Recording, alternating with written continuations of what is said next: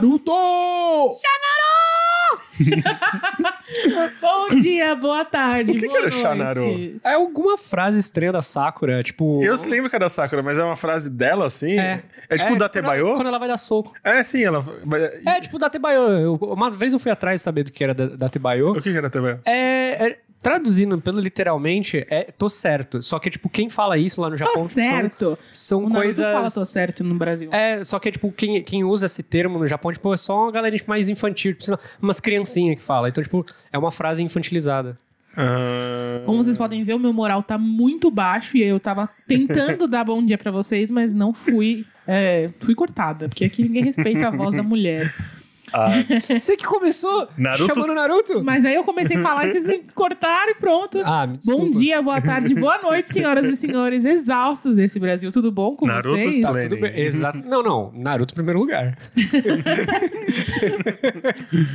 Começamos uma semana animada, pelo jeito. Nós estamos Amo. felizes, sabe por quê? Porque vocês amaram o episódio anterior. Todo mundo concordou com a gente que Lorelai Fox parece que nasceu pra esse programa. tem que, você tem que vir pro elenco fixo. Por favor, né?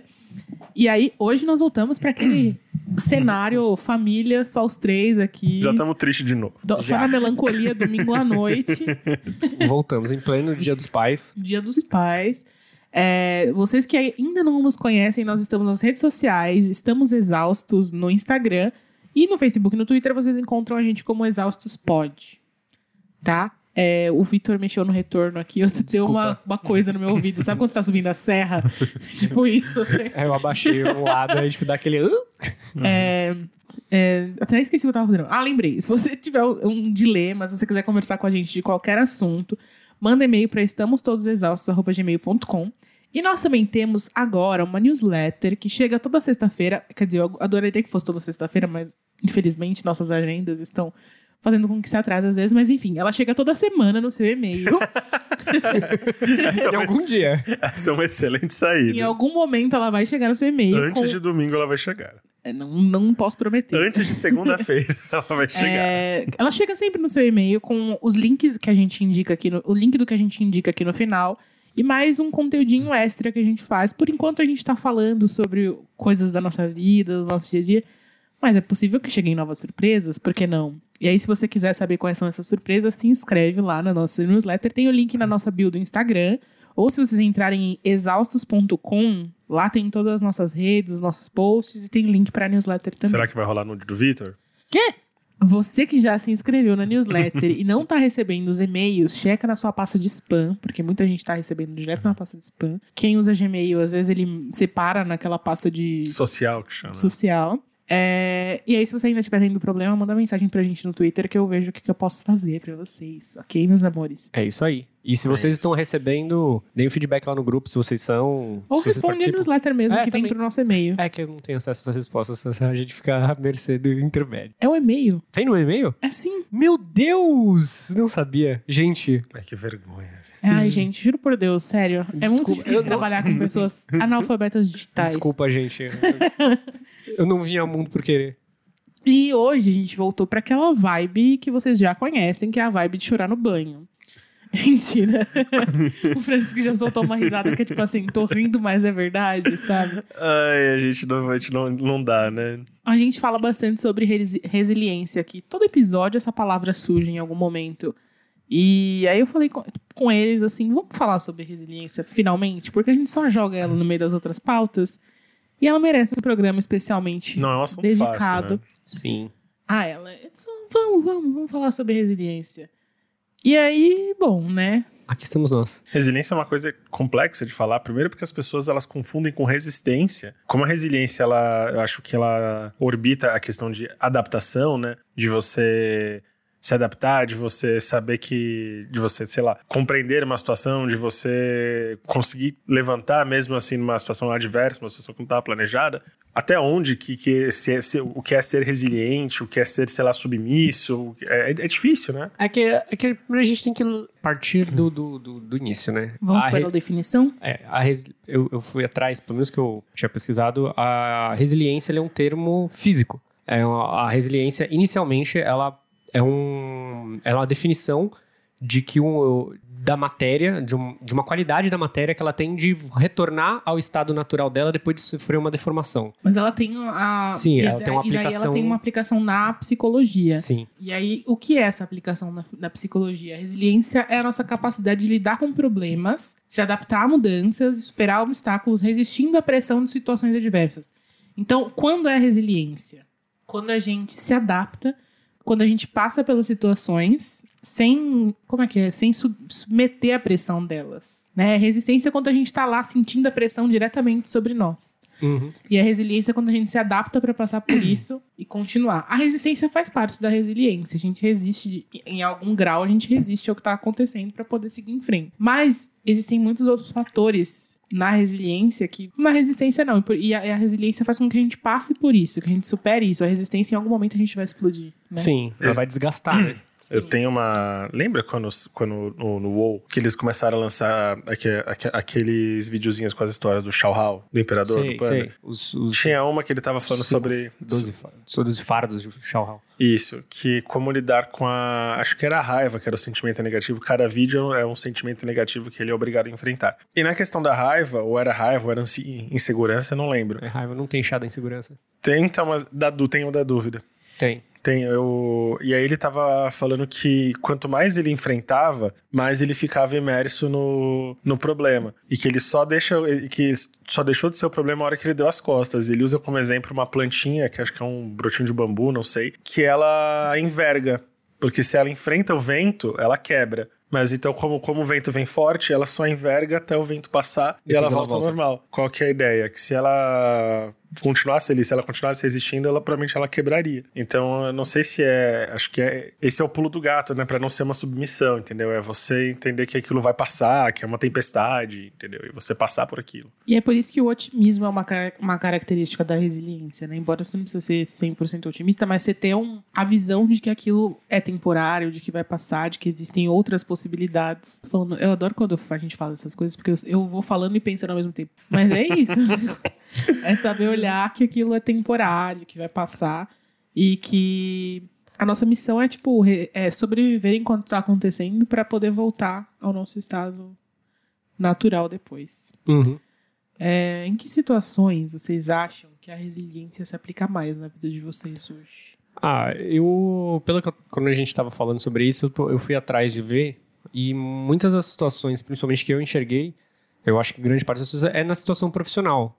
É. Que a resiliência, ela, ela é, um- é uma condição chave para quando você está mudando de ambiente de trabalho. Tipo, Você saiu de emprego, está indo para um novo, você tá, foi mudar de setor, você trocou de chefe, você foi trocado de função. Eu acho que se você não tem resiliência, você não consegue sobreviver a é, essas condições básicas da vida, esses tipos de desafios que são impostos. Não digo que são desafios, né? Se bem que alguns são, alguns não são. Depende da, da- de como você lida com a sua resiliência, de como ela trabalha em você. Eu acho que dá pra gente celebrar um pouco a nossa própria trajetória, né? Em relação a quando a gente começou com, com o podcast, no- na situação que as nossas vidas estavam, né? De tudo que passou, a gente.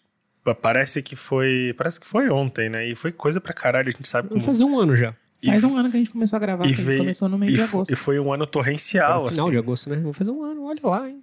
E daquele começo, do, daquele nosso começo até agora, foi torrencial que as coisas que a gente teve que passar. E estamos aqui, né? Afinal de contas, né? Bem melhor do que estávamos Sim. naquela ocasião. Até o podcast está melhor. Entendeu? Estamos, continuamos gravando, uma coisa que a gente também não achava que, É, que fosse durar um mês. Esse é o 47 episódio, estamos chegando a 50. Então acho que tem essa questão do profissional sim, né? Porque é complicado, porque a gente tem que ser resiliente o tempo inteiro, porque a gente precisa trabalhar. Então não existe a possibilidade de você dizer não. É, eu, eu não, não vou trabalhar. Eu- a gente precisa ganhar dinheiro, então a gente precisa sobreviver às situações do, do dia a dia no trabalho e lidar com pessoas, né? Porque Sim. lidar com pessoas é- exige, nossa. eu tenho pensado um pouco nisso que a gente repetiu algumas vezes ao longo das últimas semanas, é, dessa coisa da gente de não existir a possibilidade de dizer não porque você precisa, porque é, me fez, tem me feito muito mal precisar e É. não ter a possibilidade de dizer não. E, é- e foi até por isso que eu pensei em resiliência, porque eu falei até que ponto eu tô sendo resiliente, até que ponto eu tô me torturando, sabe? Tô Flagelando. é, a- a gente tem que ter muito claro a visão de onde a gente quer chegar, ou do que, do que está acontecendo, para não se pegar insistindo e resistindo em situações que não tem possibilidade de mudança. É, a gente falou há pouco tempo, há pouco tempo, alguns minutos, que o otimismo é uma das características da resiliência, porque a gente precisa entender que vai passar e que algo, e vai, a gente vai voltar ao normal. Mas até que ponto a gente vai conseguir voltar ao normal? Até que ponto aquilo vai passar e por quanto tempo ele vai ficar? Porque mesmo a árvore, quando ela se inclina, ela não consegue ficar por muito tempo ali, né? Existe em algum, em algum momento vai começar a danificar, danificar e ela quebra, né? É, é óbvio que é um exemplo, tipo, precisa ser um vento muito forte e a, e a árvore precisa ter inclinado há muito tempo, mas é isso, a bexiga, que é um exemplo que é muito comum para explicar a resiliência na física, se a bexiga é cheia d'água, você aperta ela na mão, quando você solta ela volta ao normal. Uhum.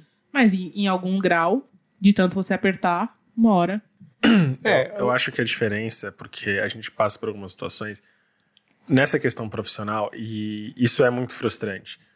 Eu converso muito disso com a minha mãe, porque minha mãe é uma pessoa que ela fica muito frustrada, por exemplo, quando ela liga a televisão e ela vê as, as, as pessoas ostentando dinheiro e ela pensa nas dificuldades e tudo.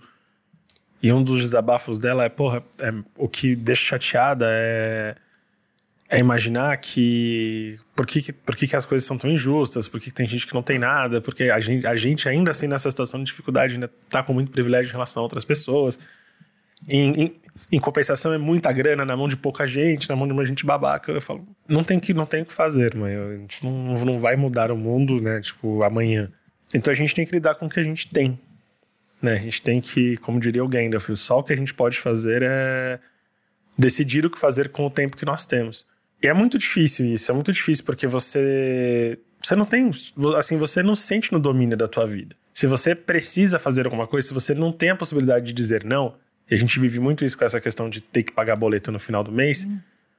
é uma liberdade que ela é muito tímida, ela, ela é, uma, é uma liberdade que não brilha, né? Porque ela, na real, ela não existe. A gente está preso num sistema e saber adaptar-se a, a essa situação sem pirar, porque a gente pira, que uma hora não dá. É, e é, e é exatamente o fator que é principal na resiliência é a gente saber administrar as emoções. A pessoa é resiliente quando ela consegue passar pelas coisas sem pirar, basicamente. Ou saber quando pirar e como pirar ah, também, porque às vezes a gente tem que jogar isso para fora de é, algum jeito, eu, porque é muito foda. Eu imagino que, tipo, a resiliência, ela, ela dependa muito da questão do, do planejamento. Ela é, uma, ela é uma coisa que circunda muito o planejamento. Por exemplo, imagino que você está na sua casa, seu, seu, seu parceiro, sua parceira chegou estressada, você sabe que aquele não é o habitual dela, daquela pessoa e, e já sabe qual são os, o, os graus de surto dela. Então, tipo, não, é, é, é pra você ver que, tipo assim, a, a resiliência é uma coisa que ela é construída. E aí o que acontece? Você conhecendo a pessoa, você já tendo passado por esse tipo de coisa, você já sabe o quanto que essa pessoa está estressada, como ela está, e você sabe que, tipo, você não explodir de volta com ela não vai ser o, resultado. Às vezes, você pode aturar um pouco daquele surto, porque sabe que daqui a pouco já vai passar. Então, isso é tipo o planejamento. É tipo, eu sei até onde isso vai. É controle de impulso, na Sim. verdade, né? Você, tem a emoção, você não se nega de sentir a emoção, mas você sabe até que ponto você, você pode. Você tem que controlar aquela emoção para que a situação não fique ainda pior do que Exatamente. ela já. Exatamente. É aquela é. coisa de você recebe o golpe, né? Dói de qualquer jeito, como a Ari falou. Não é como se não tivesse acontecido. Mas você entende que aquilo diz mais respeito ao estado do outro do que o seu. Isso em relacionamento é assim, é, é essencial esse diálogo, tudo, mas eu colocaria uma etapa antes até. Sobre você conseguir verbalizar, olha, hoje eu não estou bem, é possível que eu que eu fale alguma besteira, é possível que eu seja um pouco mais atravessado. É hoje. Eu preciso de um eu preciso de uma carga de paciência hoje. Sim tenham paciência comigo hoje, daqui a pouco passa. É, eu acho que além disso, a gente tem que saber ler muito bem o ambiente e as pessoas. Porque às vezes eu não tô bem e eu preciso de espaço e a outra pessoa também não tá bem. Uhum. E ela também precisa de espaço ou ela precisa da nossa ajuda. E, ah, não, mas você tem que pensar em você, autocuidado, piuri, poró. O caralho, na prática a gente tem que saber conviver, entendeu? Porque, é, tipo, ai, ai, saia consigo mesma, não, não, não. Teu cu, às vezes a gente precisa trabalhar, a gente precisa lidar, a gente precisa viver o, o dia ali e não tem esse tempo. O RH não quer saber se você tá mal pra caralho, se você demorou uma hora para conseguir levantar. Ele quer saber se você vai estar lá às 10 horas. Sim, e entregando coisa. Não tem como você colocar no É, papel. só em entendeu? trabalho, até em relacionamento com outras pessoas também, sabe? Tipo, um relacionamento de família, um relacionamento romântico. É, tem momentos em que não dá. Não vi. Até porque a gente não é. A gente não é plano, né? A gente não é liso, a gente tem várias camadas. E não faz nenhum sentido a sobreposição liso com camadas, mas vocês entenderam o que eu quis dizer. Sim, sim. Mas, é, então, assim, não é nem camadas que eu tô querendo dizer. São faces, né? No Facetas. somos sentido, no sentido de, tipo, a gente não é um, um quadrado, a gente é um cubo. Talvez. Fez, de- fez, fez. é. Visualizando agora, É, fez. por- foi por isso que eu falei, Liz, a gente não é plano, a gente tem dimensões. Isso, Uhum. isso. É, e a gente lida com elas ao mesmo tempo, né? Enquanto a gente tá no trabalho, mas a, a nossa vida emocional, ela não, não deixa de existir. Tipo, os meus problemas afetivos, eles existem e os meus problemas do trabalho existem. E quando eu tô no trabalho, eu tenho que lidar com o fato de existirem as tribulações em família ou em relacionamento. Quando eu tô no, no relacionamento, eu tenho que lidar com o fato de que eu tô passando por pressão no trabalho. E por mais que isso me afete muito, eu não posso deixar que isso reflita no outro. Entendeu? E eu não posso. Porque existe muito esse impulso egoísta de, ah, eu estou passando por isso e as pessoas têm que me entender. Tem, elas têm. Mas a gente tem que entender também que nem todo mundo vai ter empatia suficiente, ou nem todo mundo tem noção do que você está passando, por mais que tente empatizar. Não, é, E, a gente não pode esperar que as pessoas e elas veja- sofram. E veja por outro lado, enquanto você tá falando que tipo assim, tem os seus problemas, que você tá na fase de... As pessoas também têm as fases Exatamente. delas. Então imagina que todo mundo é uma grande conjunto de um monte de engrenagem torta e que não necessariamente todo mundo vai funcionar direitinho. Uma hora vai travar, cara. É, não é nem que não funciona direito, a pessoa tá funcionando direito, mas é que, assim, ó, por exemplo, na minha casa, eu e minha irmã, tendo crescido, criadas do mesmo jeito, pelos mesmos pais, vivemos universos completamente diferentes. A gente pode ter os mesmos problemas, é, sei lá, pega duas pessoas que têm o mesmo problema psicológico e essas pessoas revivem esse problema de, completa- formas- formas completamente diferentes. Entendeu? Porque, sei lá, eu tô aqui na pressão, publicidade, uísque sachê, né? minha irmã tá lá na pressão, cuidando de cavalo, Tomando coisa. Sabe, eu nunca vou saber o que é a pressão de, tipo, acordar às 5 horas da manhã pra tomar coisa de cavalo e lidar com, com as coisas acadêmicas, que eu não sei nem que porra que um cavalo precisa, sabe? Uhum. A questão é que o tempo, ele é impassível. Eu acho que a gente já se parou numa situação em que a gente tá um lixo, segurando o choro ou chorando na mesa, assim, na frente de todo mundo, na frente do computador, porque apesar de tudo, você tem que cumprir as suas horas ali e Sim. entregar o que você tá fazendo. E é um descompasso, é um descontrole, porque essas emoções elas estão querendo sair e elas estão convivendo com o fato de que você ainda precisa, apesar de tudo, ter alguma disciplina em relação ao teu e de horário. que maneira você reage quanto a isso? Eu tuito. Então, eu vou dar um exemplo na prática. Eu tô trabalhando já tem um tempo, como vocês sabem, fora, fazia tempo que eu não trabalhava. E tenho algumas questões com adaptação e tudo mais. E a minha solução é Twitter, realmente. Eu Uhum. também faço isso.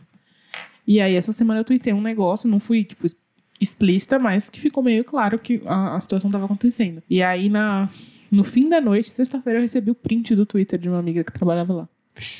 E aí eu fiquei tipo assim, meu Deus, isso tá rodando um print do, do que eu falei, tipo, vai se virar contra mim, um negócio nada a ver. Será usado contra Tipo, você. eu entrei em pânico na hora, porque eu falei assim, nossa, na hora que eu tuitei, eu não, por mais que eu seja uma pessoa que pensa muito no que vai falar, eu não pensei, tipo, ai, vão ver no trabalho, velho. E aí chegou e eu falei assim, meu Deus. Aí ela falou assim, não, foi uma amiga minha que, que acompanha você e me mandou. E eu fiquei curiosa pra saber. Eu falei assim, mano, que susto. Tipo, você mandou Caralho, faz isso não, bicho. Aí eu falei assim, mas na verdade foi responsabilidade minha de ter postado. Sim. Tudo É. bem, é o único lugar que eu tenho outros e eu tenho, e é por isso até que eu tenho mais de uma conta e eu tenho as contas que eu desabafo mais são trancadas e tal, porque eu tenho um mínimo controle de quem tá lendo ali o que eu tô falando. Mas é muito foda isso do Twitter também, porque é, qualquer rede, Twitter em geral, qualquer rede social, a gente faz parte da gente ser resiliente sa- saber não falar isso, mesmo que seja em rede social, porque as pessoas podem ver e pode afetar a nossa vida da mesma maneira que, que se não tivesse. Que a gente. Pô, você tá fazendo um excelente trabalho, não tá reagindo lá, lá, mas você vai lá e desabafa no Twitter. Aí alguém leva esse tweet pra, pra onde não deveria. Quer dizer, né? Ela, assim, na verdade, E ela, pode se, criar uma coisa ela, a pessoa ela pode se apropriar do que você está dizendo e criar um contexto diferente. você. É, exatamente. É, um- uma coisa, pelo menos, que eu aprendi, acho que foi no meu primeiro emprego. Foi no meu primeiro? Foi no primeiro ou segundo, não lembro. Eu postava muita coisa. Não importa a idade, você era jovem. Eu postava muita coisa no Twitter e muita coisa desnecessária, tipo, principalmente é, com relação a algumas coisas que aconteceram no meu trabalho. E, e uma vez cataram. E aí, tipo, tipo, me chamaram na salinha, o que, que é isso que você tá postando? Tipo, oh meu Deus, eu nem sabia que vocês, que vocês tinham É, ciência. então, a gente não sabe que as pessoas estão vendo, mas elas estão vendo. Ou Eu seja, já tive problema com os meus pais também por postar coisas no Twitter, tipo, porque a gente reclama e pra gente é normal, a gente sabe que não tem nada demais naquilo, Uhum. naquilo que a gente tá falando, mas as pessoas não sabem, elas não usam a rede da mesma maneira que a gente, então pra elas se torna uma coisa muito mais grave. Se a, pessoa mim- for, se a pessoa te conheceu for íntima, principalmente, né? Porque a gente tem outras facetas na internet, ou a gente tem uma sinceridade diferente na internet que às vezes a gente não é, tem. a gente tem uma personalidade muito diferente. Eu acho que, assim, mesmo com as pessoas que nós somos mais. Eu tenho uma personalidade muito diferente, Tem. né? Eu acho, Pra que não é, eu acho que não é personalidade diferente é o, é o termo. Às vezes, mesmo com pessoas que são muito íntimas, a gente não se dá algumas liberdades de falar algumas coisas como a gente tem aquela facilidade ali. Porque, venhamos e convenhamos, no meio de um monte de desconhecido, Porque, convenhamos, Twitter é um monte de doido falando sozinho. Sim. Eventualmente outras pessoas leem. e entre, e assim, Interagem. e entre aquele monte de gente que você não tem intimidade, é um pouco mais. Você fica um pouco mais solto de dizer algumas coisas, porque você perde um pouco do inibidor social e você perde um pouco da preocupação do impacto do que você vai dizer. Mas é, esse, esse acontecimento comigo me criou uma resiliência sobre dizer certas coisas. Sobre, tipo, de pensar, repensar, ou tipo, tá, isso aqui não vale um tweet. É, então, mas eu tenho, eu tenho uma grande questão com isso também. Porque, assim, é, eu não, não falo no Twitter de pessoas que me seguem, ou que eu sigo. Não, às vezes eu sigo, mas as pessoas não me seguem, ou não são minhas amigas. Tipo, eu nunca, obviamente, nunca vou colocar o nome de ninguém, porque eu já falei, você é muito desocupado pra você ficar mandando crítica pra uma pessoa, tipo assim. A pessoa vive a vida dela da maneira que bem entender. Aí, tipo assim, a gente é rabugento, a gente reclama das coisas, mas de forma genérica, não, tipo, falando, oi, fulano de tal, você é um cuzão, oi, não gostei do que você fez. Putz, eu xingo o, o presidente o dia inteiro. Tá, mas aí é outra questão. Mas ele é uma figura pública. Tô falando de pessoas aleatórias. Hoje, o presidente postou uma foto dele com uma foto que ele era dele criança. Aí eu olhei, olhei, olhei. Falei, ah, vou comentar, não tô, não tô aguentando. Eu nunca vi uma criança tão feia. Ai. Mas até isso eu acho desnecessário. Ai, Eu sei que é ele. eu pode. sei- não, eu sei que é Pode, ele, eu pode. sei que é toda merda, mas isso tipo, acaba justificando outros compor- esse comportamento com outras pessoas. E, e é uma coisa que eu acho extremamente assim. Meu, se você não tem nada pra falar, se não tem como ajudar, fica quieto.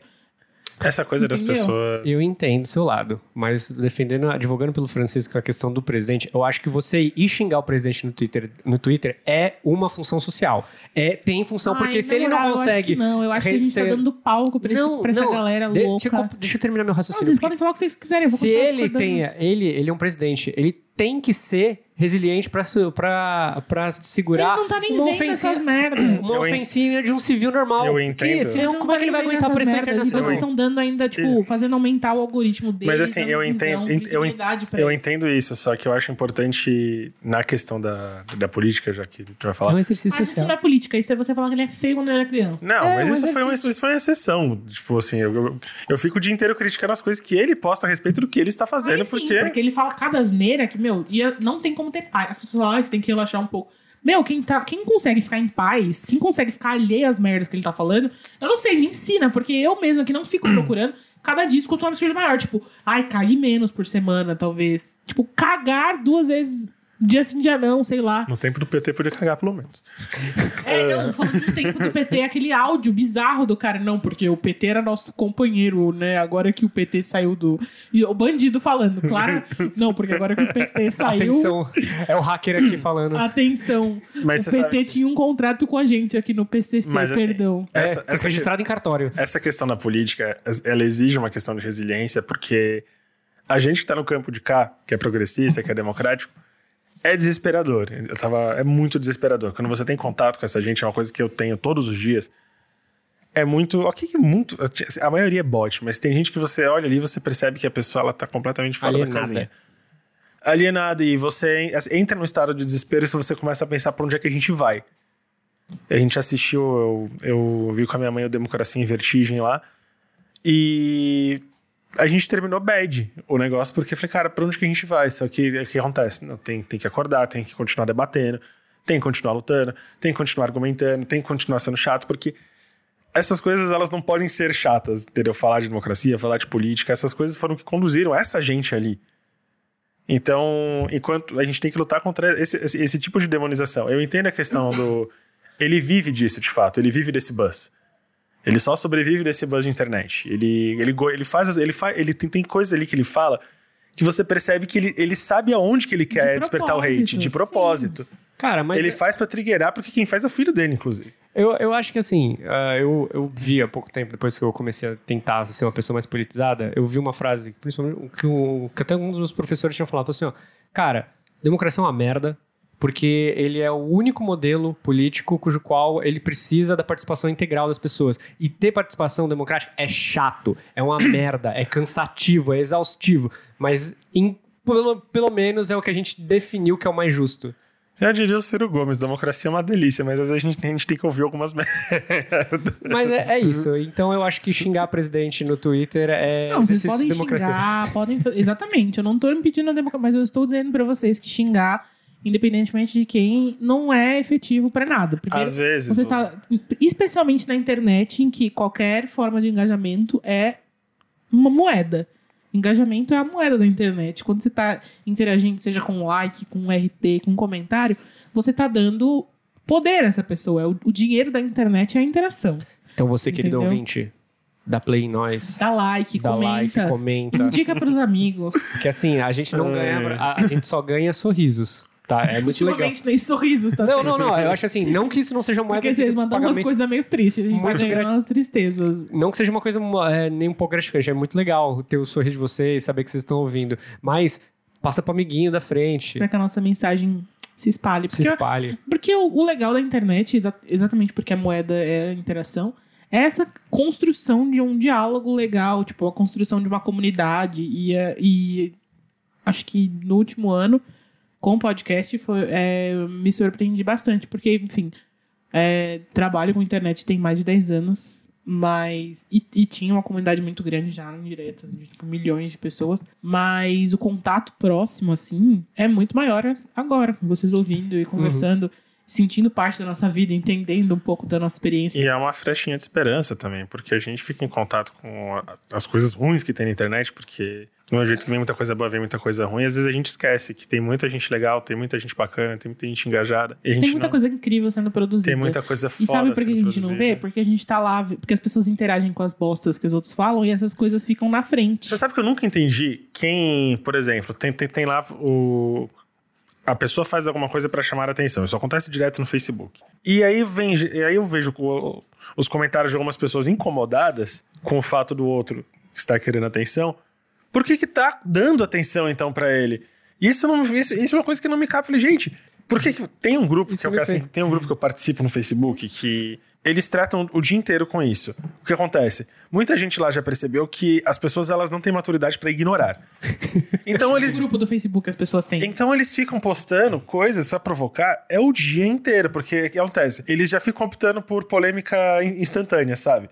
Então posta alguma coisa porque sabe que a galera não, assim, não se liga no fato de que talvez ele nem pense aquilo ali. Sim. Ele só quer postar porque ele quer ver a galera hateando. Hoje eu, acho que vi muitas isso. dessa, dessa galera, principalmente essa galera que faz uns, umas paradas com super conservadora hoje em dia, elas aprenderam que o, o que dá o trigger na nas pessoas, o que faz as pessoas ficarem iradas e compartilharem e falarem um monte, O exemplo elas disso fazem isso. foi hoje. Eu vi um, um moleque no Twitter fez um, foi um, fez um post muito merda falando Essa lá. polícia. Enfim.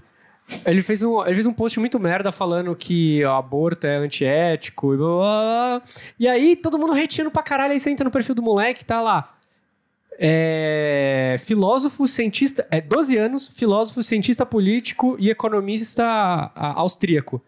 Aí eu falei, gente, vocês estão hateando um moleque de 12 anos. Ele entendeu o jogo da internet melhor que vocês. Ele, duvido que um moleque de 12 anos é filósofo e cientista político. Eu duvido. E vocês estão bullshitando o moleque. Mas a gente tem, então, Ele entendeu o jogo muito melhor que vocês, cara. mas, a- então, mas, as, então, mas a gente- as pessoas elas estão fazendo isso com coisas muito mais simples do que, do que política. Nesse grupo, por exemplo, eles ficam o dia inteiro brigando, juro pra vocês. O cara vai lá e posta uma foto dele numa situação ridícula, sei lá, tipo. E escreve qualquer coisa e as pessoas, Uma ela- garrafa pet na bunda. as pessoas não conseguem passar por aquilo e só ignorar. Aquela menina que falou que os negros, que os brancos sofrem racismo, sabe? Completamente. As pessoas não têm a resiliência de. É. Ah, tá bom. Ah, mas isso não é nem resiliência, isso é só, tipo, inteligência mesmo. Eu entendo, as eu entendo a raiva das pessoas, eu entendo, eu entendo as, as- as pessoas quererem usar aquela ferramenta, porque querendo ou não, é, é tentador você, você se vinga de alguma forma pelo que a pessoa tá dizendo, porque de fato tem o acesso. Mas, às Mas vezes, são pessoas. Vocês percebem que são pessoas que eu, por exemplo, nunca tinha ouvido falar e eu descobri porque as pessoas que, que sabem o que é certo estavam lá compartilhando, tipo, olha esse absurdo! E apontando, e eu, tipo, olha as pessoas pra quem a gente dá fama. e a gente sabe? dá, a né? gente cria essa fama. Pois é. Quando eu sempre falo isso, tipo, há muitos anos, de, muitos anos de internet, especialmente quando eu comecei a trabalhar com diretas do bem, que a ideia era pra espalhar mensagens positivas e tal. E aí todo mundo perguntava, ai, mas vocês recebem hate e tudo mais? Não. E aí eu falava assim, e eu acho que é uma coisa que as pessoas tinham que aprender mais. Essa coisa, que é o principal, assim, a moeda da internet, já falei isso aqui hoje em alguns minutos, é o engajamento, é o RT, é o like, é o comentário. Quando você vê uma coisa que você não gosta e você compartilha, mesmo que seja um compartilhamento falando, olha isso aqui, não sei o que, não sei o que lá, você tá espalhando isso para outras pessoas. E aí, por mais que você tenha o seu textão lá falando que você não concorda, você pode atingir alguém que concorda e é que vai esquema, né? espalhar pra outra pessoa e outra pessoa. Porque assim, não é porque você tá dizendo que, que tá errado que a pessoa vai ver como errado. As, as opiniões, elas divergem mesmo, sabe? E, e aí você tá espalhando um discurso de ódio, às vezes, crente que tá salvando, quando na verdade você tá apresentando esse discurso pra pessoas que talvez se identifiquem com ele e nem conheciam. E tá aumentando É uma- aumentando. e é- assim que se formam pessoas famosas, assim, assim se formam movimentos, ondas de, de coisas. Do mesmo jeito que a primeira pessoa lá começou, ai, vamos fazer um skincare, e aí todo mundo agora, hoje em dia, só fala de skincare, porque, enfim, a publicidade também se apropria do que as pessoas estão conversando para lucrar. Mas, enfim, a- do mesmo jeito que isso acontece de uma forma, vai, entre aspas, positiva, porque até então não faz mal a ninguém, existem coisas negativas que crescem também nessa proporção. Qualquer coisa pode crescer nesse famigerado grupo, que eu também não sei porque eu tô lá, porque eu só fico lendo e ignorando. no Qual final. é o grupo, Francisco? Eu não vou falar o, o nome, vou falar entre nós aqui, Não, chama, vamos lá, Pita. Pita. chama Ah, tá. Nesse mesmo grupo, todos os dias, religiosamente, não pula um, não, juro pra você, não pula um. Vem esse sujeito e posta foto do que ele está vestindo. E ele posta foto de tudo, porque aparentemente ele veste coisas caras. Então ele gosta de postar a- o, o nome da peça de roupa, a O marca outfit- O outfit dele. e o preço. As mesmas pessoas, juro, as mesmas pessoas xingam o cara, as mesmas. Todo dia. Chega uma hora que eu fico só tá comentar. bando o cara do grupo. Não, porque, porque o dono do grupo, ligeiro como é, já percebeu que é isso que vai movimentar o grupo dele, querendo ou não movimenta. Criando um retardado. Aí chegou uma hora que eu fui lá comentar, gente. Que fazendinha de maluco, hein? Nossa, é completamente a fazenda de maluco esse grupo. Adorei o termo. Só sai louco de lá. Cara, eu chego uma hora que eu fui lá e comentei. Falei, gente, começou segunda-feira, é quinta. Você, você- são as mesmas. Vocês são as, os- vocês são as mesmas pessoas comentando em toda a foto desse cara. Se tá incomodando o fato desse cara querer chamar a atenção, porque vocês são os primeiros a dar atenção, mas, Mas que é. inferno! Que vontade Mas de sair é correndo com o extintor na mão. Muito frequente em qualquer grupo. Porque eu tava pensando aqui. É, Eu ia dar um exemplo, mas eu não vou dar, vou outro grupo, porque esse daí é meio polêmico. Mas tem um grupo de, da Fresno. O, o pessoal da Fresno criou um grupo que chamava, chamava F8, né? Um pouquinho antes deles lançarem um álbum novo pra divulgar o álbum e tal. E começou super legal, a movimentação. Ah, galera, hum, um monte de fã de Fresno, né? De repente, né? O que, que as pessoas, quando começa a aumentar o volume de pessoas ao redor elas sabem que tem alguém que elas gostam, que elas admiram ali, elas querem chamar atenção, fazem. Elas descobrem que vai criar mais impacto. Então, todos os posts, tipo, ai, vamos falar das músicas legais, né? Foram substituídos por gente, ai, que saudade do Tavares, saudades de quando o Tavares estava aqui. Tipo, aí tem o tema da semana, que é o tema do chatão da semana, né? Aí é sempre um fake, nunca é uma pessoa de verdade. Isso é uma foto de anime. É, não, o cara tem uma foto. né, Eu não lembro agora do que era, mas é tipo uma coisa claramente fake e as pessoas ficam discutindo com fucking fake que, que só entra lá pra falar. Nossa, que saudade do Tavares. Aí você entra no, no post, tipo, 500 gente se batendo lá, porque não era melhor quando o Tavares tava na banda. Não, era pior, não. Ah, n- ah, não, porque o Tavares fez mal. Não. E enquanto isso, as outras pessoas estão lá fazendo uma conversa legal, tipo, ai, que música, qual música. E aí, e aí o pessoal fica assim. E as pessoas normais, né? Olhando igual o John Travolta no, no meme, né? tipo, olhando pros lados, entendendo porra nenhuma. Eu tava no Aí elevador. o pessoal foi cobrado, porque além disso tem, tem os bolsominions também no grupo da Fresno, que é tipo um, um incrível fenômeno dos bolsominions que amam hardcore, que eu adoro. Não entenderam nada. Não entenderam nada. E aí a galera, tipo, a treta do- recente, que, que é a última vez que eu vi, né? Porque aí eu desencanei desse grupo, eu não tenho condições mentais pra ficar acompanhando. Mas era tipo assim, todo dia tinha alguém falando assim, saiam daqui, bolsominions, e, de um lado, e os outros falando assim, Fresno não tem nada a ver com política. Eles nunca se manifestaram politicamente. Tipo assim, cara, escuta a fucking música. Olha o ambiente que os caras andam. Tipo, a, a cena que eles fazem parte, não dá pra. E aí ficava essa discussão. E eu ficava olhando assim, gente. E aí o povo ia lá e pedia pro pessoal da Fresno. Vocês têm que banir esses caras, não sei o quê. E o, e o- aí o Lucas de vez em quando aparece e fala assim, mas a gente que tem que fazer vocês se comportarem, cara, que é o mínimo. tipo assim, sério. Eu tava no, no teu elevador, olhando o celular, aí abri o Facebook, vi lá a postagem desse grupo. O moleque tá falando assim, que ele tem, eu tenho 19 anos, ano que vem faço 20, eu quero saber se essa já é a idade pra ser maricona. Meu Deus. É, esse, esse foi o post, foi exatamente assim. As pessoas mais velhas ficaram ofendidas no nível. E tava, e, e tava ali uma, uma cena de guerra. E todo mundo. Mas, na "É, verdade, ser maricona é incrível. por que, por que não sei o que, que você não sei o que é novinho, não sei o que, tipo. Aí eu olhei, um monte assim, ah, que eu, que eu, sei lá, fiz, fiz 50 anos. É eu quase respondi. Falei, sim, você fez 50 anos, você tá discutindo com um cara que tá perguntando se ele vai ser velho com 20. Você teve muito mais tempo de entender que esse cara tá falando merda. E você pode só fingir que não aconteceu nada, porque esse cara não quer dizer nada na tua vida. Para com isso. É, tem gente que não dá, velho. As pessoas que entenderam o jogo melhor que as pessoas que estão ali há muito tempo. Enfim, a gente viajou longe, a resiliência ficou lá atrás. O que eu ia dizer de resiliência é que eu sempre. Agora a gente vai ser que nem uns doidos, que a gente vai sair desse papo de grupo de Facebook e voltar para assunto sério como, É, como se nada tivesse acontecido. como se nada tivesse acontecido. Eu sempre retomo muito o que, a gente- que- o que eu estava falando com o Borbs, de sentir-se humano. Se eu tô sentindo que eu tô surtando no trabalho, por exemplo, por causa de alguma coisa pessoal, eu tô lá na minha mesa, eu tô sentindo aquilo surtar, tô sentindo aquilo vazar, sabe? Quando o olho enche de lágrima que você não vai conseguir mais lidar. E fica uma situação tensa, porque se alguém perguntar se você tá bem, ou pior, se alguém te abraçar, porque as pessoas sentem afeto por você, elas têm, têm esse, esse ímpeto, você vai desabar. E desabar no trabalho não é uma coisa que, que é bacana. Não é elegante. eu, eu pego e saio andando. Eu, eu saio, sei lá, eu vou andando até a Faria Lima. E se tiver calor, eu tento, sei lá, ficar no sol. Se tiver frio, eu tento sentir o vento frio, que são coisas que re- trazem o meu corpo de volta pra, pra tentar trazer a minha mente de volta, sabe? Sentir coisas, ser muito sensorial mesmo. Porque a cabeça fica maluca, você não percebe, entendeu? Mas aí que tá, eu acho que a resiliência é exatamente não ficar maluco. Isso é- tá faltando resiliência em você, meu padawan. Quem vê pensa que eu sou a mais resiliente. Eu, eu propus isso aqui porque eu tô completamente à flor da pele. Não, às vezes eu me pergunto, ah, principalmente lá no. Eu não vou dizer no meu trabalho, mas muitas, em muitos outros lugares, até mesmo dentro do meu âmbito da minha família, porque, veja bem, eu, na minha condição de trindade, resiliência faz uma, é, é um, é um exercício diário pra mim.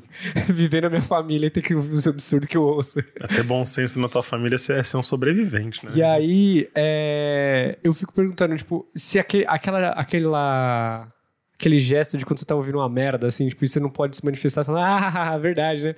Isso não seria resiliência? É o tipo de, é, pode crer. Acho que isso é mais uma sabedoria, na verdade, né? Que, sei lá, uma coisa que você mesmo fala bastante é es- escolher quais lutas a gente quer lutar e pra quê, né? Não, é, não foi eu. Quem me disse isso foi a Davine, que é ouvinte. Ela falou, Vitor, você tem que parar com essa mania e de escolher as, as guerras que você quer enfrentar.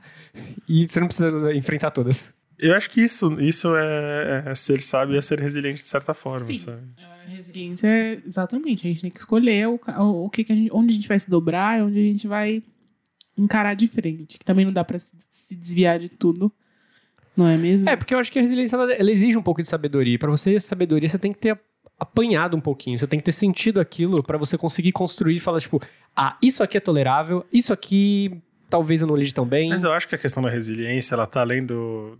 Acho que faz todo sentido isso de escolher as guerras que nós queremos lutar, mas eu acho que ela dialoga mais com aquelas situações em que a gente não tem controle nenhum. Que a gente não vai conseguir mudar imediatamente, que a gente não vai conseguir fazer uma revolução, onde que a gente não vai conseguir sair delas propriamente. Então, assim, elas são problemas já pré-estabelecidos. Eles vão estar lá de qualquer jeito, então você tem que escolher como lidar, porque lidar com eles assim, vai ser eventualmente, ou eles vão lidar com você. Agora vamos para uma situação hipotética. Vamos lá. Eu não sei, né? Às vezes eu posso estar levantando. Imagina que você mudou de serviço agora, é um ritmo de pessoas diferente, são pessoas que têm ritmos de vida diferentes da sua, e você está sendo resiliente em conseguir é, permanecer naquele lugar. X e etc., mesmo com as pessoas com ideias muito distantes de você. E com o tempo, você sendo resiliente, você acaba se mudando.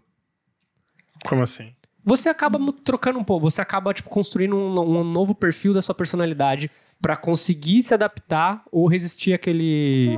Isso é a resiliência. Isso é positivo, é. Você, você não mudou, sua essência não mudou. Você, se, você, você aprendeu se a se adaptar ali, porque resiliência é isso, essa adaptação. Quando você aperta a bexiga, ela fica no formato da sua mão. Certo, mas e se, mas o seu estado natural mudou, porque você não mudou. mudou porque quando você soltar a bexiga ela vai voltar. A Será? aqui- Sim. sim, porque você não tem a possibilidade de, sei lá, você tá nesse emprego. Entendeu? O que que quanto que ia te demandar simplesmente sair desse emprego? Não, a minha situação é o seguinte: você já passou tanto tempo, você, esse nosso personagem fictício, ele já passou tanto tempo ali que ele já não já não tem mais as mesmas a- Eu acho- o eu mesmo raciocínio. eu acho que é, assim, ele se adaptou completamente. Isso, isso, pode, isso pode acontecer, a pessoa mudar o pensamento, mas eu acho que, que a questão da, de ser resiliente é você entender que, assim, essa é a sua situação nova. Você está ali, esse é o seu desafio novo, independente da situação, e você vai ter que passar por ele, de algum jeito. Certo. Então, isso, esse caminho vai ter que acontecer. Então, como que você vai se preservar, mas sem perder a oportunidade de evoluir como pessoa também, porque não é necessariamente algo ruim. Pode Uhum. ser que as pessoas estejam ali para mudar para bom também. Você pode ter contato com gente que sabe mais, assim, com gente que você pode aprender mais também. Não Eu, realmente ruim. acredito que a nossa essência não muda. E aí, eu acho E que aí justamente- existe é, uma, uma questão de, tipo, material, assim. Às vezes você fica. Quando você pega alguma coisa, ela fica, ficou muito tempo. Sei, sei lá, você bota um elástico em volta de alguma coisa, o elástico ficou muito tempo ali. Tipo um brinquedinho de cachorro, que você amassa ele, aí ele volta a ser bonequinho. E aí ele ficou tanto tempo amassado Uhum. que demora mais pra ele voltar ao normal, mas ele volta. Entendi. São aquelas situações em que você. E aí, se, se não voltou, não é porque você não foi resiliente. Foi outra coisa que aconteceu ali. Você acabou cedendo. Ou- É porque essas coisas acontecem mesmo, principalmente porque a gente tá lidando com pessoas, A entendeu? gente tá mudando o tempo inteiro. A gente também. muda o É, tempo inteiro, Tipo assim, eu entendo, a gente muda muita coisa, mas assim, a essência em si, eu acho que não tem como você mudar a sua essência porque você está sob pressão. Não, não. Você muda o, o superficial, o a parte interativa, o que precisa ser visto pelos outros. Você pode estar construindo a sua essência também, então não tem Exato. como ela mudar do nada. Porque Vira uma, nova, vira uma nova característica dentro das, das que É. você já tinha. é, é como se você estivesse num jogo de, de construir coisas. Você não. Você não mudou o teu castelo porque você construiu um celeiro. Uhum. Ele só agora é só um castelo com celeiro, sei lá, sendo, fazendo uma analogia tosca. Ai, eu amo você. O quê? É porque eu tava pensando de um jeito muito ruim, é a mesma coisa. Eu, esse- tipo de, de adaptação da... é importante pensar até onde vira um abuso ou não, porque vamos supor, como é que você se adapta numa relação abusiva dentro de um, de um ambiente de trabalho ou de uma, de uma relação, isso não é necessariamente ser resiliente. Uhum. Isso é ser resistente ao fato, porque você tem que ir embora também. Eu acho que não é nem ser resistente, na verdade. É isso que eu- é o que eu falei aquela hora. É, quando você aceita uma coisa que não está te fazendo bem e deixa aquilo sobrepor, não é nem resiliência nem resistência. É quando a gente perdeu mesmo, quando a coisa passou por cima. Quebramos, né? É. É difícil falar de resiliência, né? Porque É que cada situação ela exige um- um- uma forma de. Como é que é o verbo resiliar? É resiliar? De ser resiliente. De ser resiliente. E aí, resili- resiliência não é verbo pra você resiliar. Eu não sei, eu tô- deixa eu transformar? deixa? Obrigado. Do- Tô com a minha licença poética aqui. Ai, chegou, né? Chegou os poetas de Instagram aqui. comentário 1, um, que lixo, comentário 2. Basta. Ai, pior de tudo, não é nada. É que as pessoas não têm noção nenhuma que, tipo, se anos atrás existisse essas coisas, os escritores estavam lá também, ia ser tudo poeta de Instagram. Álvares de Azevedo no Instagram. Todo, imagina. Será? O bucolismo de Fernando, de Fernando Pessoa e todas as suas. Ricardo Reis teria o Instagram mais insuportável da, da face da Terra. Ô, gente, vamos fazer os Instagrams de Fernando Pessoa, por favor, alguém. Cria aí. Posso ser o Alberto Vai Caio? ser sucesso. Guimarães Sucesso, Rosa. Cada um escreve. com um heterônimo. Eu quero ser. Eu quero fazer um Instagram. Acho que o que mais combina comigo. eu Esqueci o nome dele agora. Não é, do, não é de Fernando Pessoa. O poeta que combina comigo. Nossa, imagina o Instagram de essa de que. Nossa, eu queria ter, não, de- não de poeta, eu queria ter Instagram de Caravaggio, só pra fazer um monte de foto no escuro com uma luzinha bem fraquinha assim e fazer uma história. Hum, Chegou a nerdice do Victor, né? Ué, tô na mesma, é tudo artista. Ah, mas a gente não tá aqui descrevendo Caravaggio. Mas é isso, é a ideia. é Vitor, se eu não implicar com você, não, não vai ser um episódio completo. Tá bom. Mas é isso, eu vou, vou passar por cima aqui. É, até os anos 90, a resiliência era constituída por fatores. Ela era estudada como constituída por fatores. Eu tô olhando na Wikipédia, tá, gente? Porque aqui é um nível de profundidade excepcional. E aí os fatores são a administração de emoções, né? Então é saber se manter sereno quando o estresse bate. É, as pessoas, elas, elas normalmente acabam cedendo ao estresse ou deixando que o estresse ah, interfira na sua decisão, quando na verdade a resiliência é exatamente você utilizar esse estresse para manipular as coisas ao seu favor ou para conseguir passar ileso a tempestade. Serenidade é uma palavra boa pra resiliência, né? Sim. A segunda, o segundo fator, que era um dos considerados, é o controle dos impulsos. Então, a maneira como você regula a intensidade deles, não se deixando levar pela emoção. É é bom que eu concluo pra ver se eles vão fazer algum comentário, fica todo mundo olhando pra mim. Não, porque tá certo. Tipo, Tá, tá tá certo, certo. sim, tô olhando a definição, não podia estar errado, não é mesmo? sei lá, né? É Wikipedia, qualquer um pode editar. Ai, não, mas eu olhei várias fontes, tá, amores? Acho que é, assim, é foda porque exige um domínio sobre si muito grande. A gente tá falando justamente de não ceder a não ceder a si mesmo, entendeu? É, é um processo de respirar, é um processo de olhar, é um processo de pensar. São muitas coisas ao mesmo tempo, numa situação que ela não é necessariamente racional, nunca é. Não, é dificilmente. E- Ah, continua, continua. E como é que você doma uma, assim, uma, uma situação que, assim, que só tá dialogando com o teu lado irracional? Uhum. É você trazer o seu lado racional para dialogar com o seu lado irracional, sendo que assim, são linguagens totalmente diferentes e venhamos e convenhamos. O nosso lado racional, ele fala mais alto. Nosso lado racional, ele grita. É muito fácil tatuar resiliência com fine line no seu bracinho, querida, mas é muito difícil viver a resiliência no dia a dia, na prática. E o nosso É. lado irracional, ele é, ele é bruto, ele é, ele, ele é um bully, ele, é, ele, bate na mesa, ele fala alto, ele grita.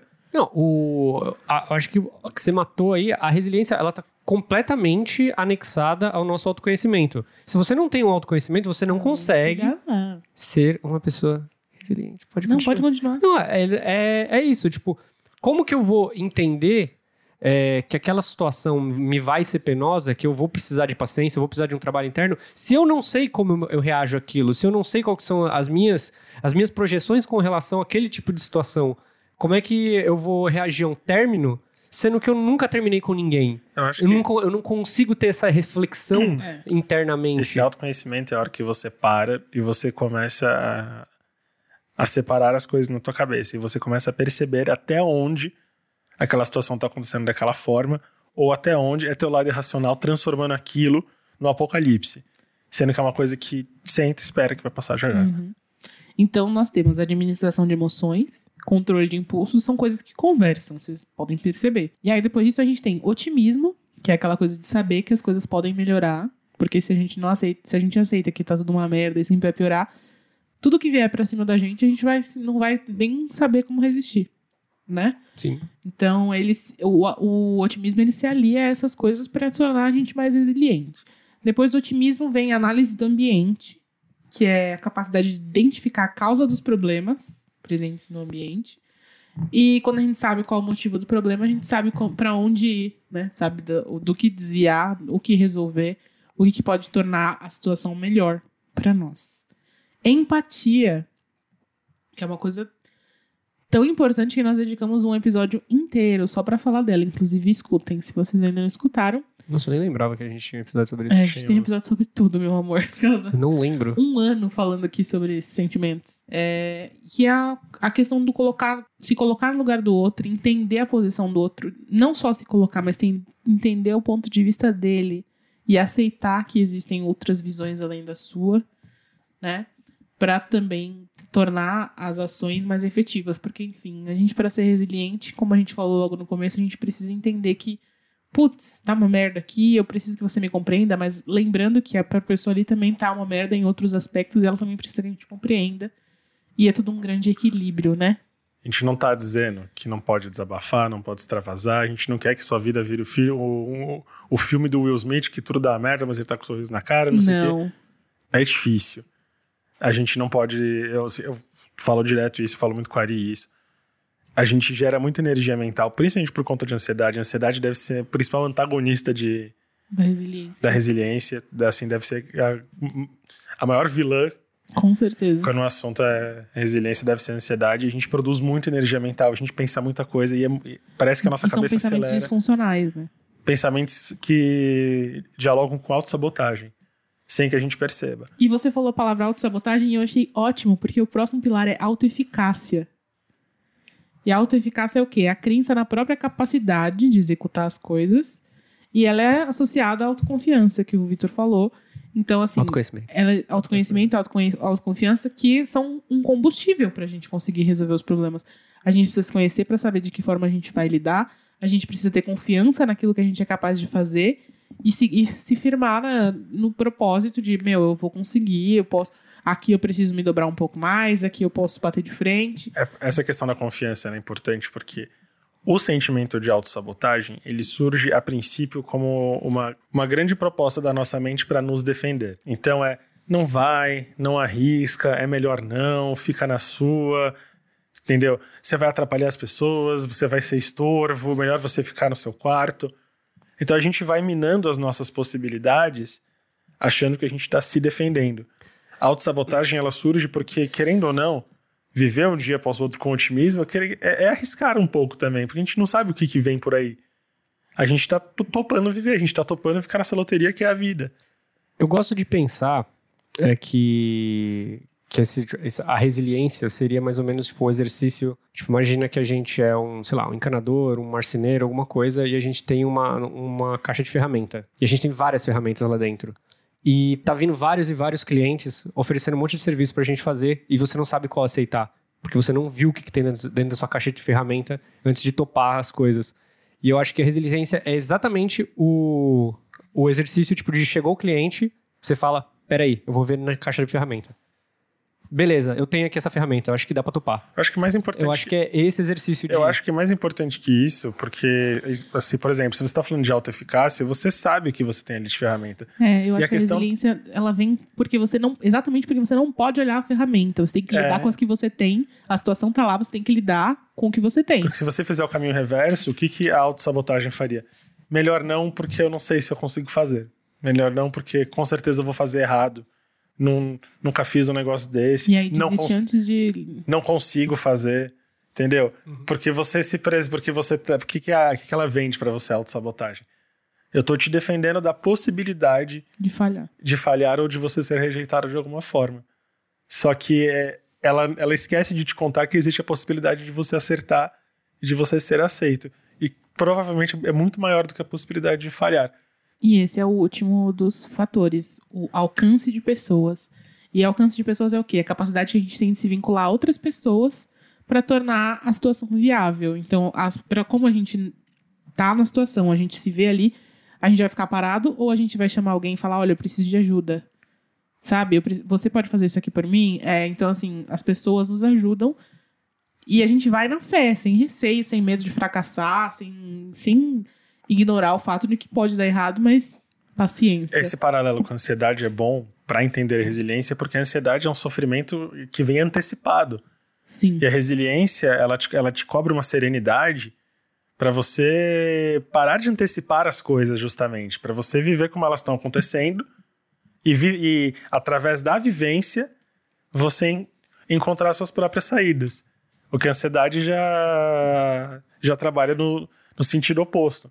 Então só, só existe a chance de dar sofrimentos, tudo vai dar errado, e você começa a viver só o lado ruim das coisas, que ainda sequer aconteceram. Uhum. É assim, ela é definitivamente antagonista da resiliência. E eu acho que talvez por isso eu tenha, tenha esteja sentindo tanta dificuldade assim em entender o que é falta de resiliência, o que é, sabe? E, é, e foi isso que me fez até falar com vocês para falar sobre isso, porque eu tenho sentido assim, tipo, meu Deus, o que que eu faço?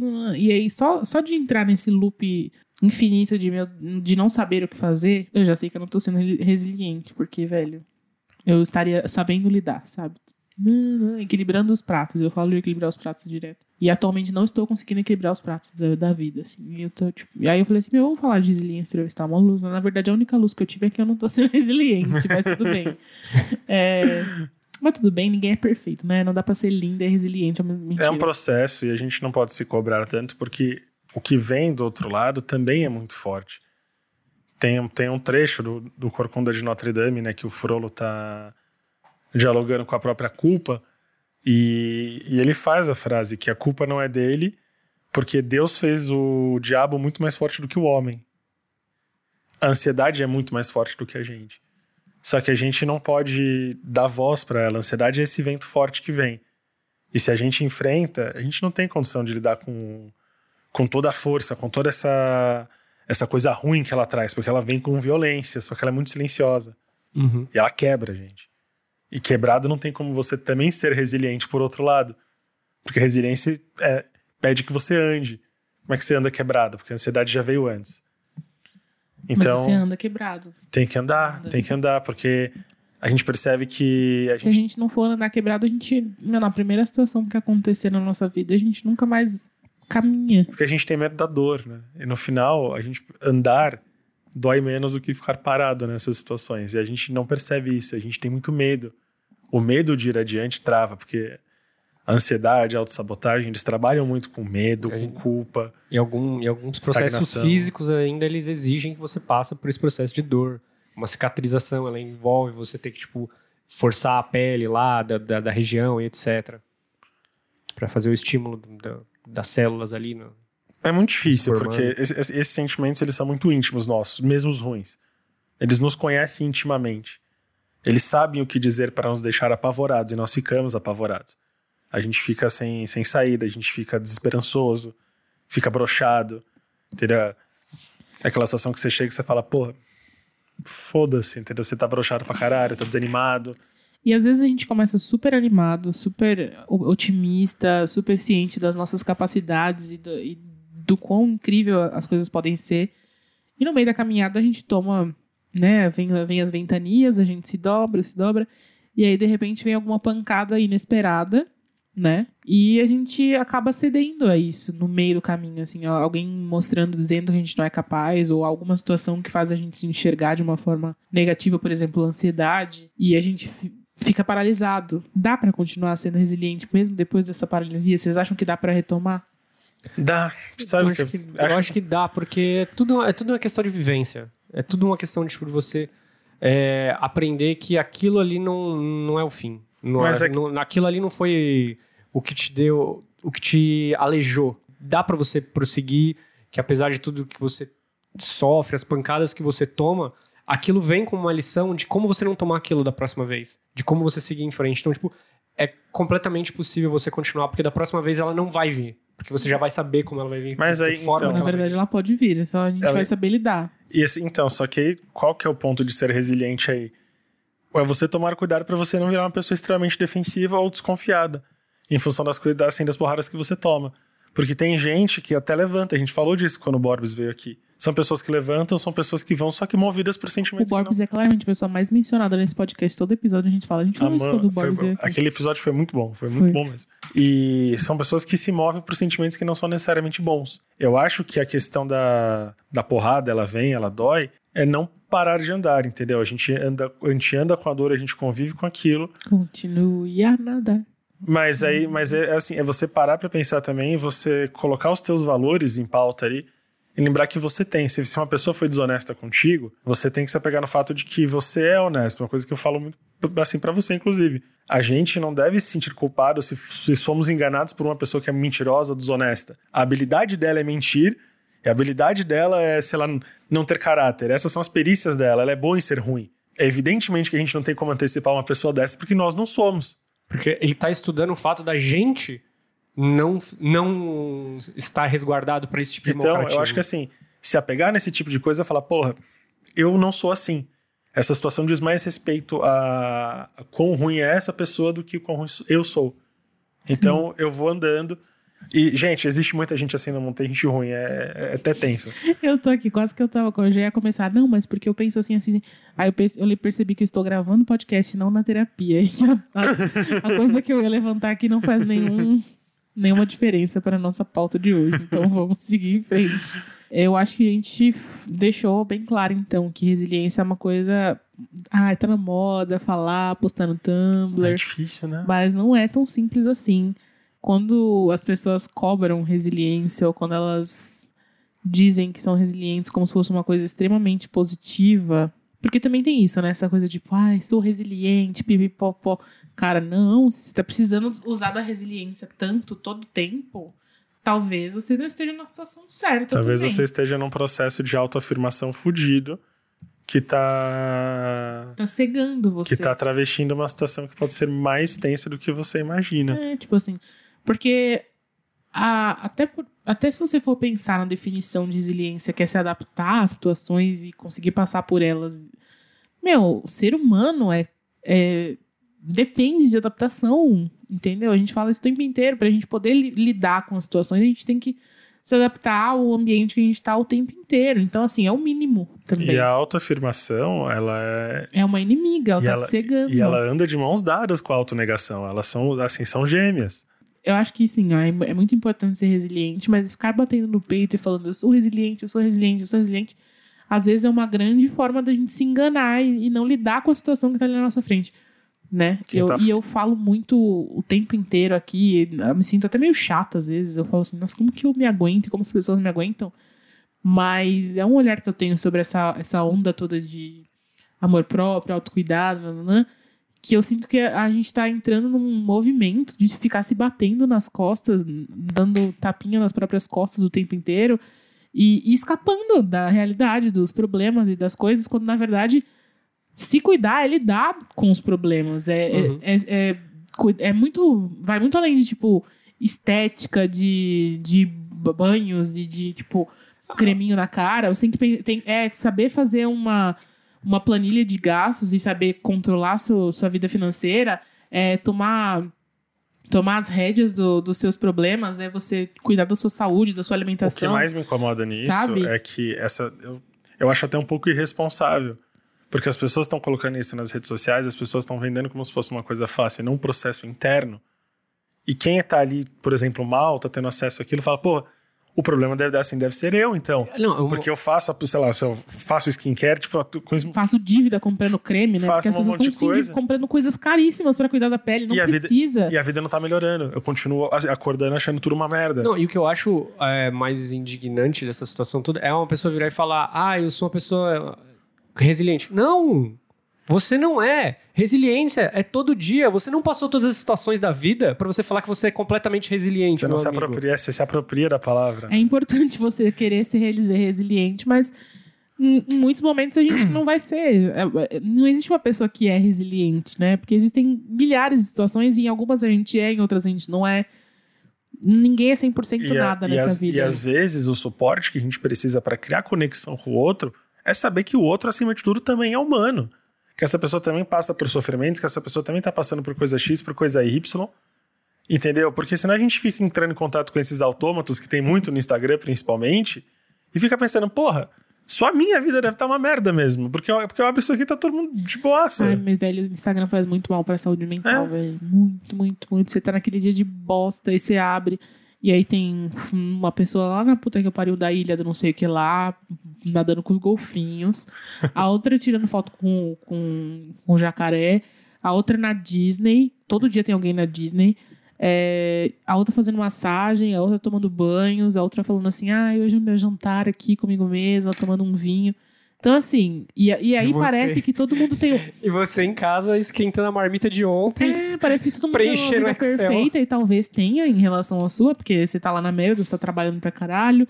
É, não, tipo, as pessoas te chamam pro rolê e é muito chato você, ai, não, falar não tenho dinheiro, mas ao mesmo tempo você deveria.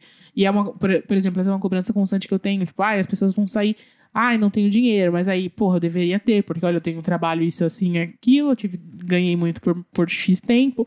E aí você começa a se culpar porque você não tem dinheiro ou porque você não pode corresponder a isso e aquilo e não pode viver tal realidade que você deveria, porque, enfim. E aí já é a a- ansiedade en- falando com entendeu? força. o Instagram é um ambiente muito horrível. E as pessoas falam, ai, não siga as pessoas que causam. Eu, eu sou uma dessas pessoas, inclusive, que fala, ai, não siga, se tá te fazendo mal, deixa de seguir. Mas tem algumas pessoas que a gente não pode deixar de seguir, que a gente não quer deixar de seguir. Tem algumas pessoas que fazem mal e a gente não sabe. Porque o fazer mal que a gente tá falando aqui, e o, to- o que eu falo que é, que é primordial é. Ai, tire as pessoas tóxicas da sua vida. nananã." Mas ela é tão linda. Não é isso, é que é essa coisa de pessoas. A pessoa não é tóxica, velho. Às Pô, vezes uma coisa é tóxica pra você, que é uma coisa completamente de boa, que É não tem super nada demais. tua. Do mesmo jeito que a pessoa não é resiliente, a pessoa não, Não é é, tóxica. tóxica.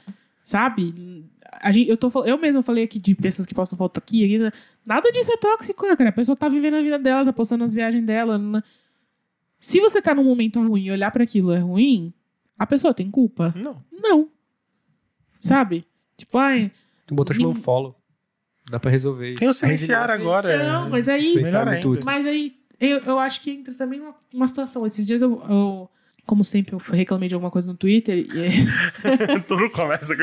esses dias eu falei assim: caralho, eu não aguento mais vídeo de gente fazendo esses videozinho de look no Instagram. Porque eu entro no Instagram agora, as pessoas descobriram que isso aumenta o alcance, porque vídeo faz você. E aí, todo dia, uma pessoa, não é uma pessoa, né? Uma- É uma sequência de pessoas montando um look na, na, na frente da câmera. E aí é tipo, ai, vestindo a bota, colocando a calça né, e Uhum. trocando vários looks. E eu odeio esse conteúdo. Pra mim não diz nada. Tipo, a pessoa montando as coisas com a roupa que ela tem. Se eu quisesse referência de look, eu entrava no Pinterest. Esse é o meu, meu, meu conceito. E eu falei, meu, eu odeio isso, é muito chato, porque você entra no Instagram pra ver as coisas acontecendo e só tem gente trocando de roupa. Parabéns, você sabe colocar o sapato, você sabe, sabe calçar a Tu bota. no perfil da Renner? E eu postei isso, Que é muito bobão mesmo. é, mas não sei, as pessoas devem gostar, porque tá todo mundo fazendo. Mas aí eu, eu postei isso e eu, depois no dia seguinte eu vi alguém compartilhando muito magoado, assim, no, nos stories. Ai, se vocês não gostam, não acompanhem. Pode dar unfollow, que não sei o que, não sei o que lá. E eu pensei assim que eu posso. Não, mas assim, eu não vou. Não tô debochando, porque realmente eu fiquei mal de ter falado. Porque pessoas que eu gosto fazem isso. E a questão é exatamente essa. Eu reclamei no Twitter de, de ter se tornado uma coisa padrão, que o que me incomoda não é fazer uma vez ou outra, é que quando uma coisa, as pessoas descobrem que uma coisa dá aumenta o alcance, todo mundo começa a fazer muita. E aí o Instagram fica tomado da mesma coisa e isso me irrita. Mas pessoas que eu gosto muito e que eu sei que trabalham muito para que o Instagram cresça, são pessoas que vivem disso e tudo mais. Eu, eu, historicamente deveria me preocupar com isso, mas eu não faço essas coisas. É, ficam magoadas, porque dá um puta trabalho fazer um vídeo desses. Tem que, né, lidar com a luz, lidar, fazer, ficar montando, pensando em look e tudo mais. E as pessoas ficaram ofendidas. Ai, mas dá unfollow. Eu não quero dar unfollow, é minha amiga. Todo o resto da vida dela eu gosto, eu só não quero acompanhar os 50 looks que ela vai fazer com roupas que, tem, que não combinam comigo, que não tem o mesmo corpo que eu, que não tem o mesmo estilo que eu. Então, você entende? Tipo, a gente tá chegando numa coisa também muito extremista. Tipo, ai, não gosto da unfollow. Como não? Tipo, só porque eu não gosto de um ponto da sua, da, da sua caminhada, eu vou deletar tudo da minha vida? Tipo, vou Instagram deixar de ver? O, o- o Instagram devia trabalhar com aquele esquema de post de blog, lembra? Com tag? É, Esse post é sobre isso. essa você, tag tá e você, e você só bloqueia a tag, né? Sim. E é bizarro, porque, velho, imagina dar um follow na, na pessoa que eu gosto por silenciar, porque a pessoa tá. E aí é injusto com a pessoa também, porque eu sei que, a- que ela trabalha duro. Tanto é que eu dou like, eu odeio, mas dou like lá, porque é minha amiga e sei que ela tá dando duro. Odiei, cinco estrelas. É, tipo, sabe? Mas é foda, é difícil. A gente faz muito isso, sério. Porque vai, fazer o quê? É. não- eu nem A per- sei como a gente chegou nisso, agora já esqueci como chegou nessa É que a gente, tava, a gente tava falando de como o que é vendido no Instagram Ah, sim. faz mal, porque a gente parece que ninguém é e gente como as ali. pessoas não são tóxicas. E às vezes uma coisa mínima é tóxica pra gente, não é pros outros. Isso não é tóxico pra mim, tá, gente? Só me irrita. O que- Mas é que existem outras coisas que às vezes são tóxicas pra você, te fazem muito mal, são um gatilho pra alguma coisa na sua. A gente fica. Será que tem mais gente no mundo, né? Já diria o Fernando Pessoa, a gente tava falando dele, né? Voltou. Então a gente fica atrás de. Eu, eu- eu- eu quero algum, que eu quero al- al- alguém sentindo alguma culpa, alguma coisa pra eu conseguir dialogar também, né? Você abre o Instagram e. E aí fica um- uma grande questão pra você que nos ouviu até aqui, que foi um grande guerreiro. Guerreirinho. Resiliente. Resiliente pra caralho.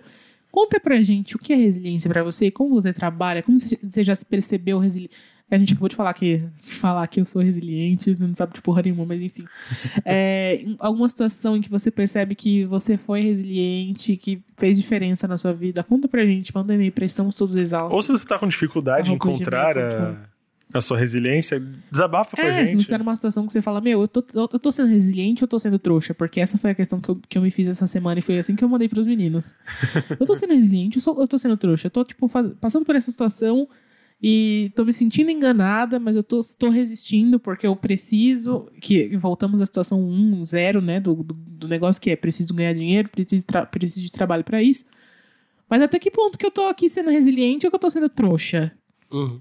E aí manda um e-mail pra gente, manda mensagem no nosso Instagram, estamos de portas abertas e queremos conversar mais sobre isso. Eu acho que é importante falar sobre isso, porque muitas vezes a gente se submete a coisas que a gente não precisa, achando que tá sendo super resiliente, na verdade a gente tá super fazendo mal a si mesmo. E nós esquecemos que a ansiedade, a autossabotagem, tem um papo manso, a voz é doce, vem de uma coisa como se estivesse te protegendo, mas elas não são as únicas vozes que existem. Então, verbaliza isso, É. traz pra gente, vamos desabafar juntos. Eu sempre penso, por exemplo, que na- quando eu tava na situação de, de um de abuso, eu achava que eu tava sendo super resiliente, de estar ali, de ajudar a pessoa, que a pessoa precisava de mim, que eu, que eu melhor. Enfim. Então, assim, é uma, uma coisa a se pensar também, né? O quanto a gente se dobra pra caber nos pequenos espaços do coração das pessoas, né? É Dói. isso. Vamos para as indicações nesse clima maravilhoso. Vocês têm? Eu, eu tenho Eu a tenho. minha. Então eu vou começar com a minha indicação. Tem um pouco de resiliência nessa coisa que eu, que eu vou indicar para vocês hoje, que é Sintonia, a série do Condzilla na Netflix. Saiu na última sexta-feira. No mesmo dia eu assisti inteira. E, meu, sério, das produções nacionais de Netflix que eu já assisti, essa é a melhor. Eu gostei muito. É divertida, retrata a periferia de São Paulo, que é uma coisa que a gente não vê muito, né? Na verdade, eu nunca tinha visto nenhum. Mas também não, não, não consumo tanta coisa assim nacional. Mas a gente vê as favelas do Rio de Janeiro serem retratadas. Toda vez que você fala em Brasil, é favela do Rio de Janeiro. E dessa vez é é a periferia de São Paulo, então é uma favela fictícia, mas foi gravado ali no Jaguaré. E eu achei muito legal, muito. Porque tem essa coisa de três amigos que dividem um sonho e cada um tem uma trajetória diferente na vida e como eles lidam com esses sonhos deles mostra de forma sutil, assim, você percebe os privilégios de a- os, os tratamentos diferentes, enfim. Eu achei muito legal. Se vocês não gostarem, nem falem comigo nem com meu anjo, porque vocês não merecem. Mas assistam, eu, eu quero que vocês deem stream, por favor. Eu acho que vale pra eles terem uma segunda temporada, porque eu acho que a gente precisa valorizar o que é nosso aqui. Se alguém vier me falar mal da, da- de atuação, eu já aviso que vocês assistem muita merda gringa aí e ficam pagando pau, então respeita. E é isso, eu gostei. Eu não sei se vocês sabem, mas eu sou meio. meio chata com essas coisas de críticas a, ao conteúdo nacional, principalmente produzido pelo- Netflix. Porque eu gostei muito de 3% quando lançou e eu vi várias críticas, algumas até foram bem fundadas, tipo, a atuação não era tão legal assim mesmo. Tá? Mas a, a série é legal. Muito legal. Melhor que 3%, inclusive. Se você não gostou de 3%, não tem nada a ver com 3%, já fica aí a dica. Eu não sei porque eu tô falando ainda. Eu já podia ter resumido esse negócio em 10, 10 minutos atrás. Assistam, por favor. É muito legal. É funk. Eu vou, Eu vou ver.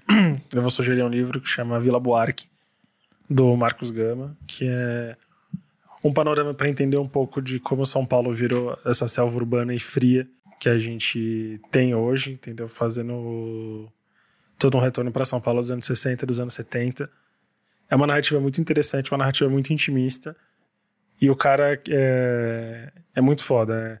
É, é delegado de polícia, é comunista, é, é fundador do Por Comunas. É bem bacana para quem curte assim, uma narrativa gostosa e para quem curte história também. Então é, é importante resgatar esse tipo de coisa ainda mais hoje. Bom, a minha indicação é baseada numa experiência que eu tive esse final de semana. De, não é Sexo? cinema. Eu gostaria muito de recomendar. Eu recomendo, indico sexo. Não foi o que eu, eu, eu, aconteceu. eu indico a camisinha. Como que era a camisinha do, do Dillon lá que ele tinha indicado? Aquela. Camisinha? Aquela é que que. brilha. Não, que faz, que faz as pessoas gozarem juntos. A skin. Não, não é esse É. A camisinha uma- que faz as pessoas gozarem É, a juntos. proposta dela é que, é que o homem e a mulher gozem juntos. Então, tipo, ela retarda o efeito no homem e acelera na mulher. E pra quem, pra quem come cu?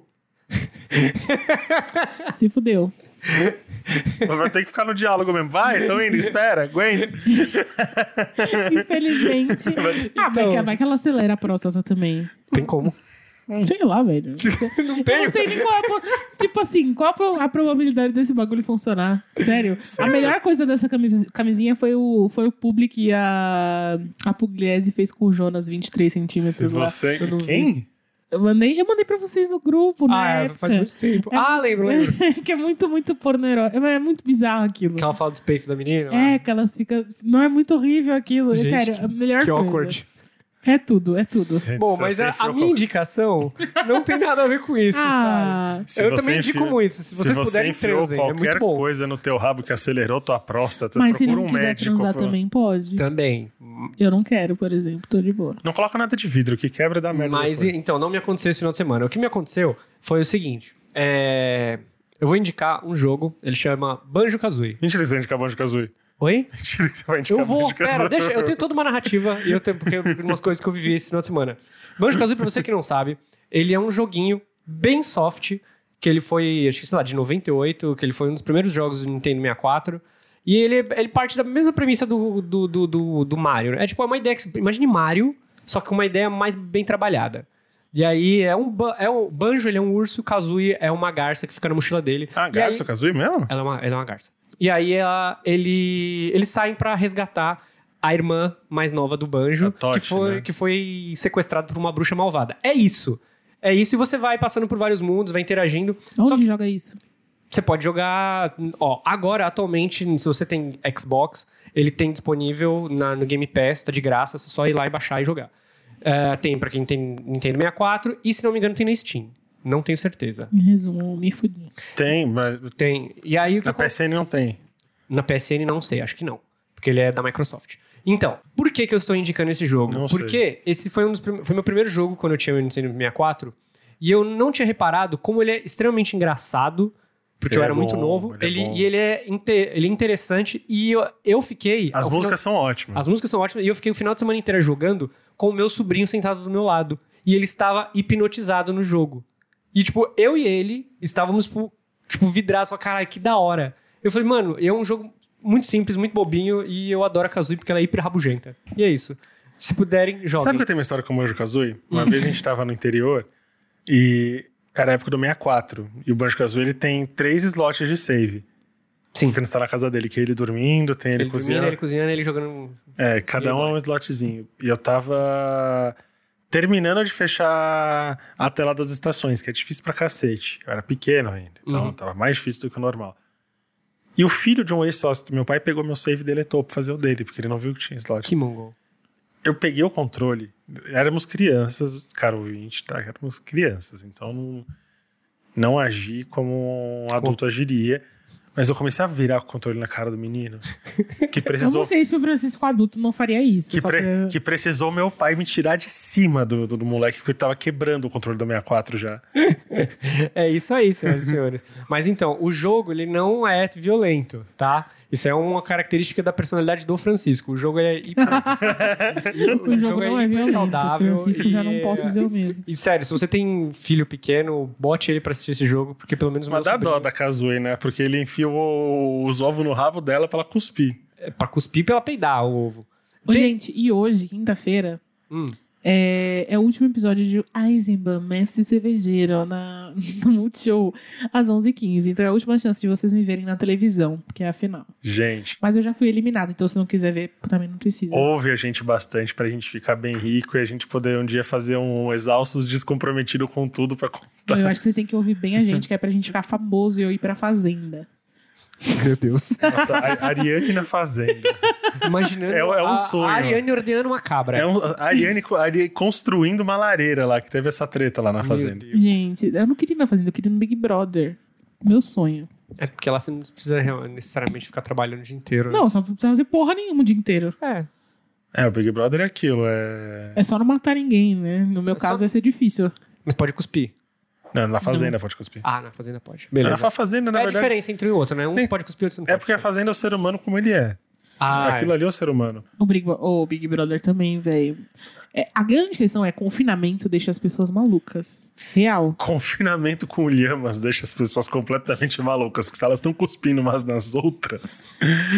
a influência tá forte. Bom, é, porque, então... é porque a pessoa ela quer tanto agredir, só que o que ela percebeu? Ela, ela, ela se atentou a minúcias do regulamento. Eu não posso encostar em você. Porém, a minha saliva não caracteriza a parte do meu corpo, já que ela, uma vez que ela saiu da minha boca, a culpa não é, a culpa não é minha que você tá na, minha, tá na frente dela.